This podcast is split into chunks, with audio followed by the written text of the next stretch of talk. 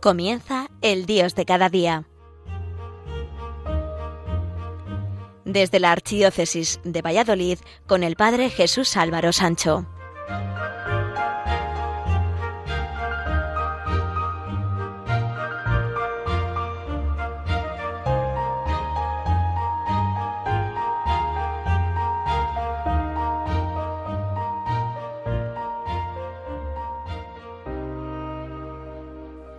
Queridos amigos de Radio María, hoy celebramos la festividad de los santos apóstoles San Simón y San Judas y nos aproximamos a celebrar ya el próximo lunes la festividad de todos los santos y el martes esa festividad tan querida de todos los fieles difuntos. Con esas celebraciones comenzamos el mes de noviembre que, como dice el refrán, comienza por los santos y termina por San Andrés. Y si hay un mes en el que recordamos especialmente a todos los fieles difuntos, ese es el mes de noviembre. El próximo martes celebramos, como os decía, en la Iglesia la conmemoración de todos los fieles difuntos. Este día, siguiente a la solemnidad de todos los santos, fue instituida por San Odilon en Cluny el año 998. Por influjo de los monjes cluniacenses, se difundió ampliamente durante el siglo XI por toda Europa, aunque en Roma no se conoce su celebración hasta el siglo XIV. Se transmite el hecho de que un peregrino movió al santo abad San Odilon a decidir que sus monjes recordaran las almas del purgatorio para aliviarles de sus penas y alcanzarles de Dios la purificación e indulgencia. Esto tendría lugar al día siguiente de la celebración de todos los santos, celebrando misas, cantos de salmos y donación de limosnas. La Iglesia desde sus orígenes vive con la convicción de su comunión con los difuntos y por ello ha mantenido una gran piedad en la memoria de los difuntos, ofreciendo por ellos sus sufragios. Esto se afirma ya en el Antiguo Testamento cuando dice es una idea piadosa y santa rezar por los difuntos para que sean liberados del pecado. Nuestra oración por los difuntos actúa especialmente por el ofrecimiento del sacrificio de la Eucaristía, aunque también están los sufragios mediante limosnas, obras de penitencia e indulgencias. Al rezar por los difuntos no solo les ayudamos, sino que también les hacemos eficaces intercesores por los que aún vivimos. Se da, por tanto, una comunidad de bienes espirituales entre los que aún peregrinamos en esta vida, con los fieles que han muerto en la paz de Cristo. Todas las palabras cristianas respecto a la muerte nos hablan de esperanza. Así la palabra cementerio viene del latín y significa dormitorio, o lugar donde se duerme en espera de la resurrección. Los cristianos no podemos crecer o creer en un final definitivo con la muerte, sino que estamos llamados a la vida. Pero ¿qué hay después de la muerte? Con exactitud no lo podemos decir, pero lo que está claro es que hay vida después de la vida, de esta vida que conocemos, y que Dios nos espera. Hace unos días vi un vídeo en el que, que me enviaron muy revelador en este sentido. Se trataba de un paciente que le preguntaba a su médico por su estado de salud y al final le revela que siente miedo de morir. El paciente le pregunta al médico sobre lo que hay después de la muerte, puesto que él es cristiano. El médico le contesta que desconoce lo que hay detrás con exactitud, pero en ese momento se abre la puerta y aparece un niño, hijo del médico, que se va corriendo feliz a abrazar a su padre. Y el padre, el médico, le indica a su paciente Ve, mi hijo es la primera vez que entra aquí pero ha entrado sin miedo y con seguridad, porque sabía que detrás de esa puerta estaba su padre. Así vivo yo el sentido de la muerte, con la seguridad de que tras la puerta de la muerte está mi Padre Dios, y eso me da confianza. Y es que el centro de nuestra fe es la resurrección de Cristo, y con él nuestra resurrección. La fe de los cristianos en Dios Padre, Hijo y Espíritu Santo y en su acción creadora, salvadora y santificadora culmina en la resurrección de los muertos al final de los tiempos para la vida eterna. Por ello los justos, después de su muerte, vivirán para siempre con Cristo resucitado. Cuando Él los resucitará en el último día, Cristo es principio y causa de nuestra resurrección. Meses antes de fallecer en junio de 1990, cuando estaba muy enfermo, el periodista, sacerdote y escritor José Luis Martín Descalzo escribió unos bellos versos y profundamente cristianos sobre la muerte. Dice así Morir solo es morir. Morir se acaba. Morir es una hoguera fugitiva. Es cruzar una puerta a la deriva y encontrar lo que tanto se buscaba. Acabar de llorar y hacer preguntas, ver al amor sin enigmas ni espejos, descansar de vivir en la ternura, tener la paz, la luz, la casa juntas y hallar dejando los dolores lejos la noche luz tras tanta noche oscura.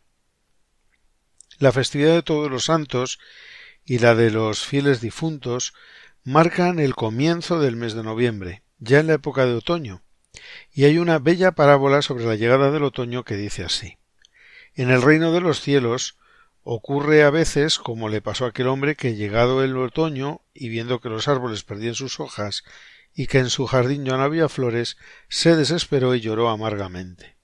La muerte era el único inquilino de la naturaleza según él, y la muerte se apoderó de su interior.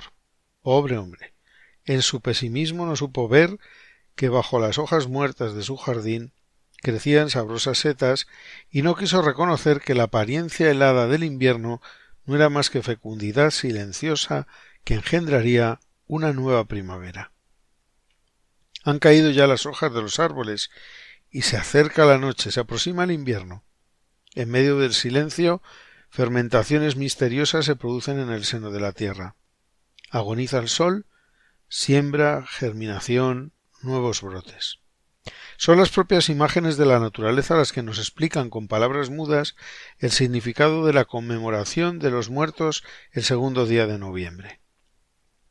Siempre surge la vida tras la aparente muerte, y en verdad la fiesta de los difuntos es un culto a la vida que retorna, a la fecundidad, porque el difunto acogido por la tierra no espera acaso como el resto de la naturaleza en esta época del año la llegada del nuevo sol que vencerá la noche, ¿No es el hombre una semilla?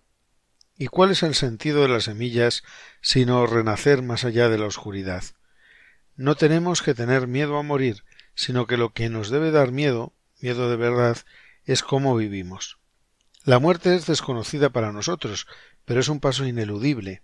Por más que lo intentemos, nadie nos podemos quedar aquí. La muerte encuentra sentido desde la vida y la vida encuentra sentido desde la muerte y para los cristianos la muerte no es el final del camino, sino un encuentro con el Padre Dios por toda la eternidad. Quien no muere no vive eternamente. Sin embargo, hemos rodeado la muerte de parafernalia. Consideramos los funerales como un acto de ostentación y de dignidad, nada más alejado de la realidad y del verdadero sentido de la muerte. Decía el filósofo griego Eurípides hace ya muchos siglos a los muertos no les importan cómo son sus funerales. Las exequias fastuosas sirven para satisfacer la vanidad de los que estamos vivos. Entonces, ¿cuál es el sentido de la muerte? Un bello relato nos hará caer en la cuenta de la palabra que nos dirige Cristo para explicarnos el verdadero sentido de la muerte. Un día, uno de los tantos discípulos que como siempre asediaban al gurú más famoso le preguntó ¿Cómo podré llegar a ser digno de ti? Y éste contestó viviendo mi misma vida. Pero el discípulo no quedó satisfecho y le volvió a preguntar ¿Y cómo llegar a vivir como tú? Soy joven, tú llevas años y años experimentando los más recónditos secretos de la sabiduría divina. No es fácil llegar a tal profundidad. Sí que lo es, con una sola condición. ¿Cuál? interrogó impaciente y esperanzado el discípulo y aquel contestó morir. El discípulo no lo entendió. ¿Morir? ¿Morir? Qué extraño, si yo lo que he preguntado es por la vida. No lo entendía y se marchó cabizbajo, pensativo. Tiempo y tiempo estuvo rumiando el lema de su maestro morir, muriendo, vida de su maestro. Un día que estaba sentado a la mesa partiendo el pan para comer, sintió de pronto la iluminación. Ya está, ahora lo entiendo. El grano de trigo muere y se convierte en espiga. La espiga es triturada por el trillo en la era y se convierte en un montón de granos de trigo. El montón de granos de trigo es desmenuzado entre las piedras del molino y se convierte en harina. La harina amasada se transforma en el horno en pan y el pan en vida del hombre. Y dejando la mesa puesta salió corriendo en busca del gran gurú. Cuando lo encontró le dijo lleno de alegría Ahora lo entiendo, maestro, ahora lo entiendo. Solo muriendo se vive, solo muriendo se ama y solo amando se identifica el alma con el ser amado. El amor es vida y muerte, porque es vida porque antes es muerte. Es verdad, si el grano de trigo no muere no da fruto, nos dice el Evangelio. ¿Y nosotros luchamos por una vida terrenal? Si pensáramos que todo lo que debemos de hacer es para buscar a Dios, hacer su voluntad, dejarnos amasar por Él, entenderíamos el día a día de otra manera. Sabríamos agradecer un día más de vida, lucharíamos por ser mejores y más solidarios, por llenar de amor cristiano todos y cada uno de nuestros segundos, por amar a Dios con toda nuestra alma y todo nuestro ser. Hacemos una pausa musical para la reflexión aquí en el programa El Dios de cada día a través de las emisoras de Radio María España y continuamos enseguida.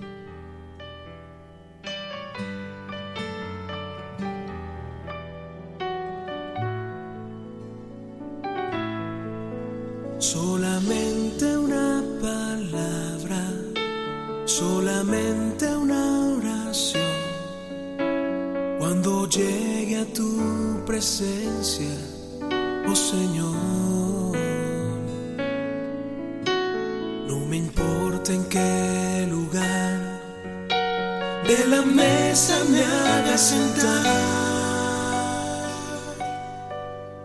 y el color de mi corona si la llevo a ganar. Solamente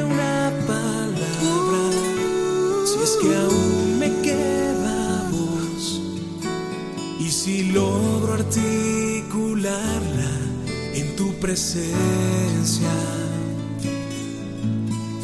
No te quiero hacer preguntas solo una petición. Y si puede ser a solas, mucho mejor. Solo déjame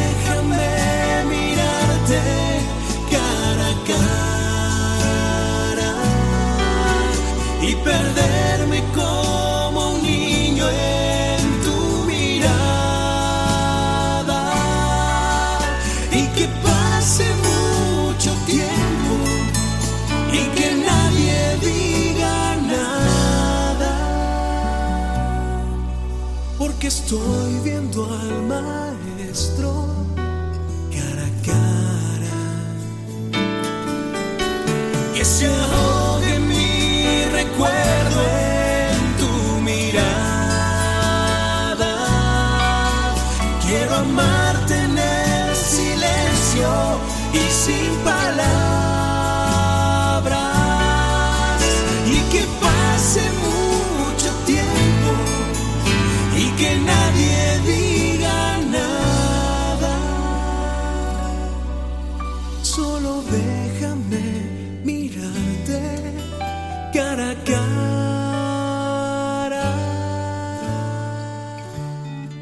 Continuamos en el programa El Dios de cada día a través de las emisoras de Radio María. Hoy estamos hablando de la conmemoración de todos los fieles difuntos que celebraremos el próximo martes, buscando encontrar el sentido de la muerte, el verdadero sentido de la muerte para un cristiano. En la vida cotidiana nos podemos encontrar y quizá nosotros mismos participamos de ello a personas que ven la muerte como un final y no precisamente positivo.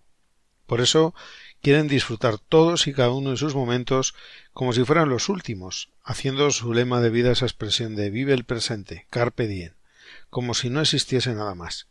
Se fijan en lo inmediato, las riquezas, el poder, el prestigio, la fama, el comer en abundancia, el viajar incansablemente, porque piensan o sienten que después no hay nada.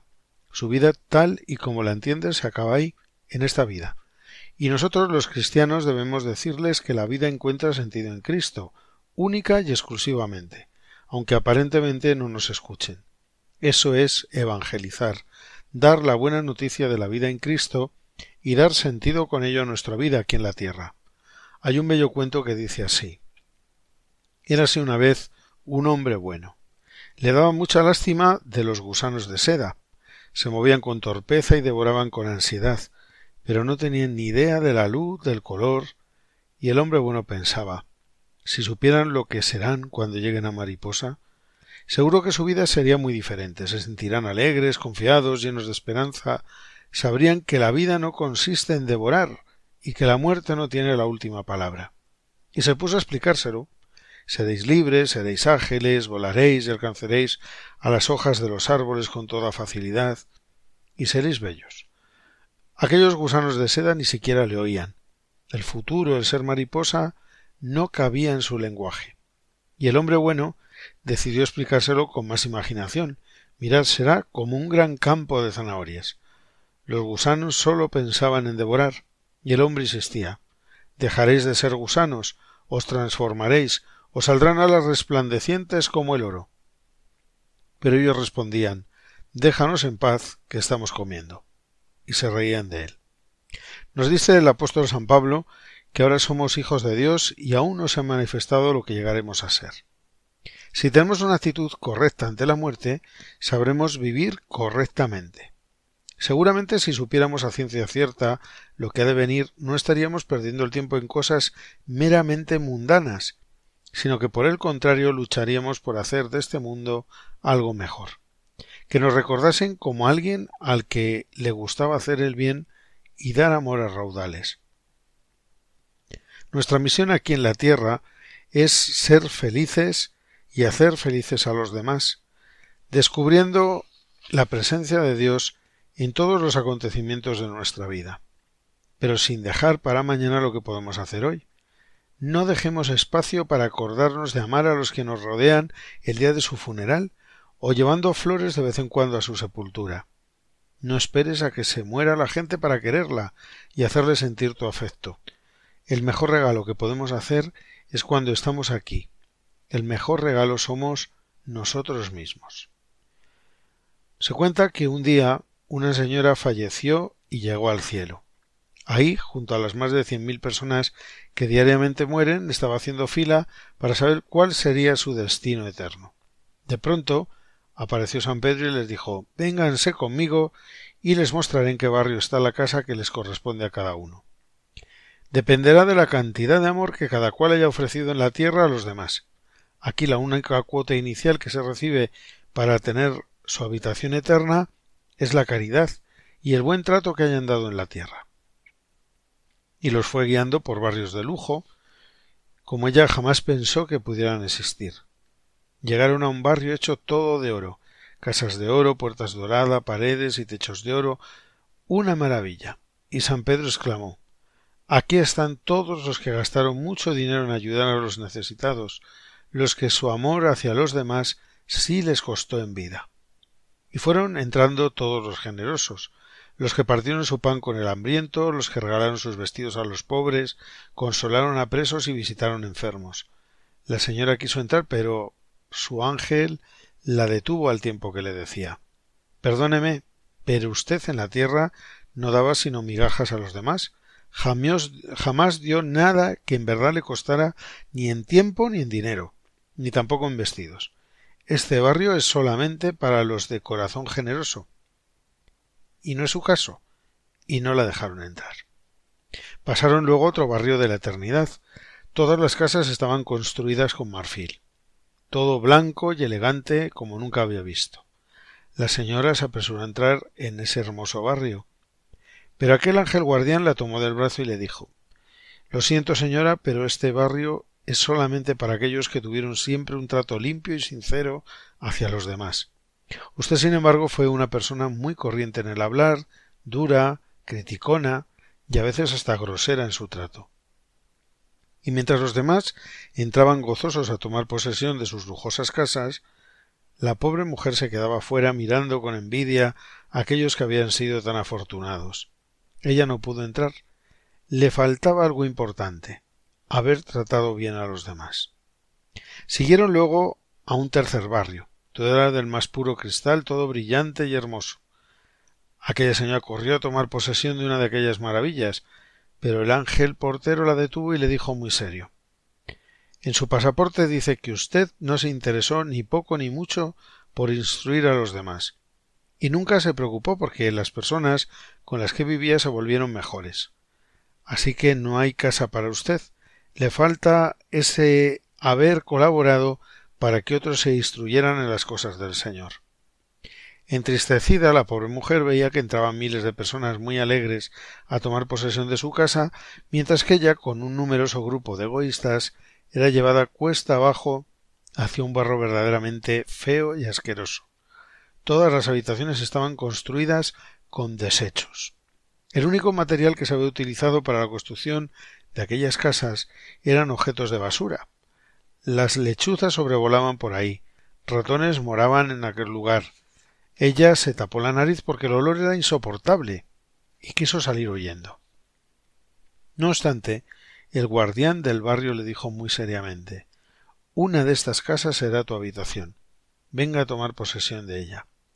La mujer gritó angustiada que no, que eso era horrible, que jamás sería capaz de vivir en semejante montón de basura, y el ángel le respondió Señora, esto es lo único que hemos podido construir con lo que usted enviaba desde la tierra.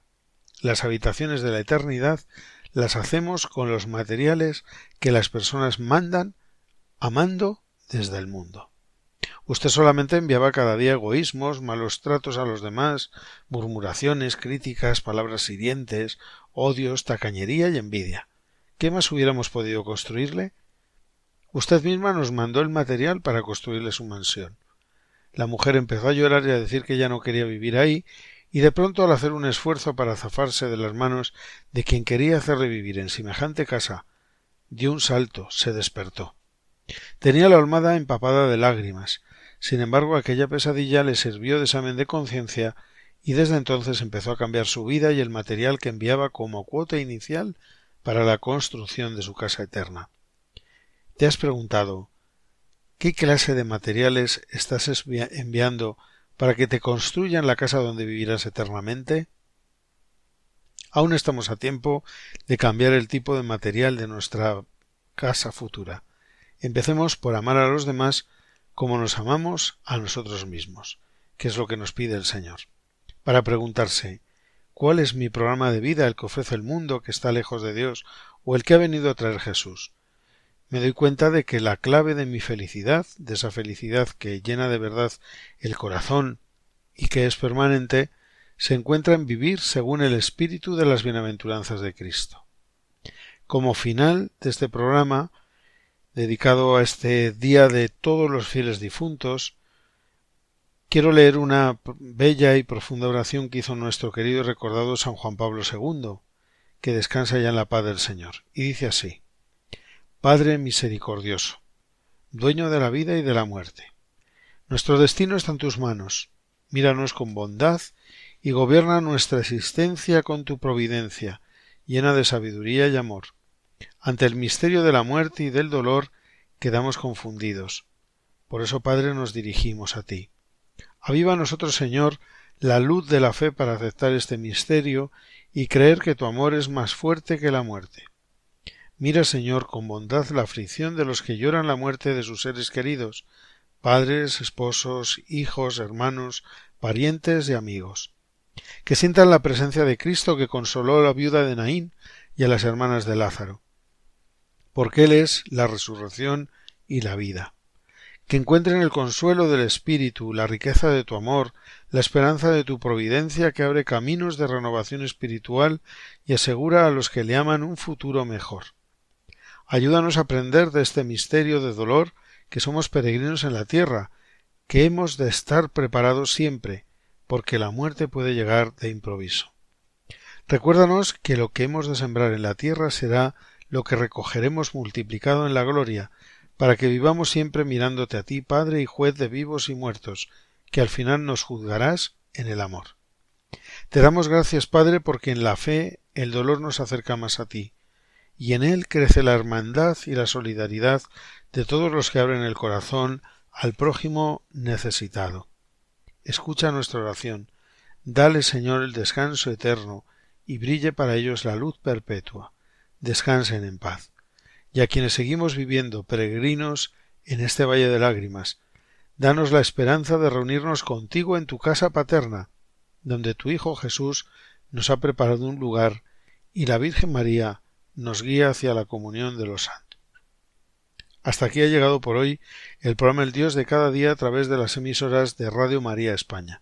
Recuerden que por nuestra parte volveremos a estar con todos ustedes dentro de cuatro semanas. Hasta entonces, felices días a todos.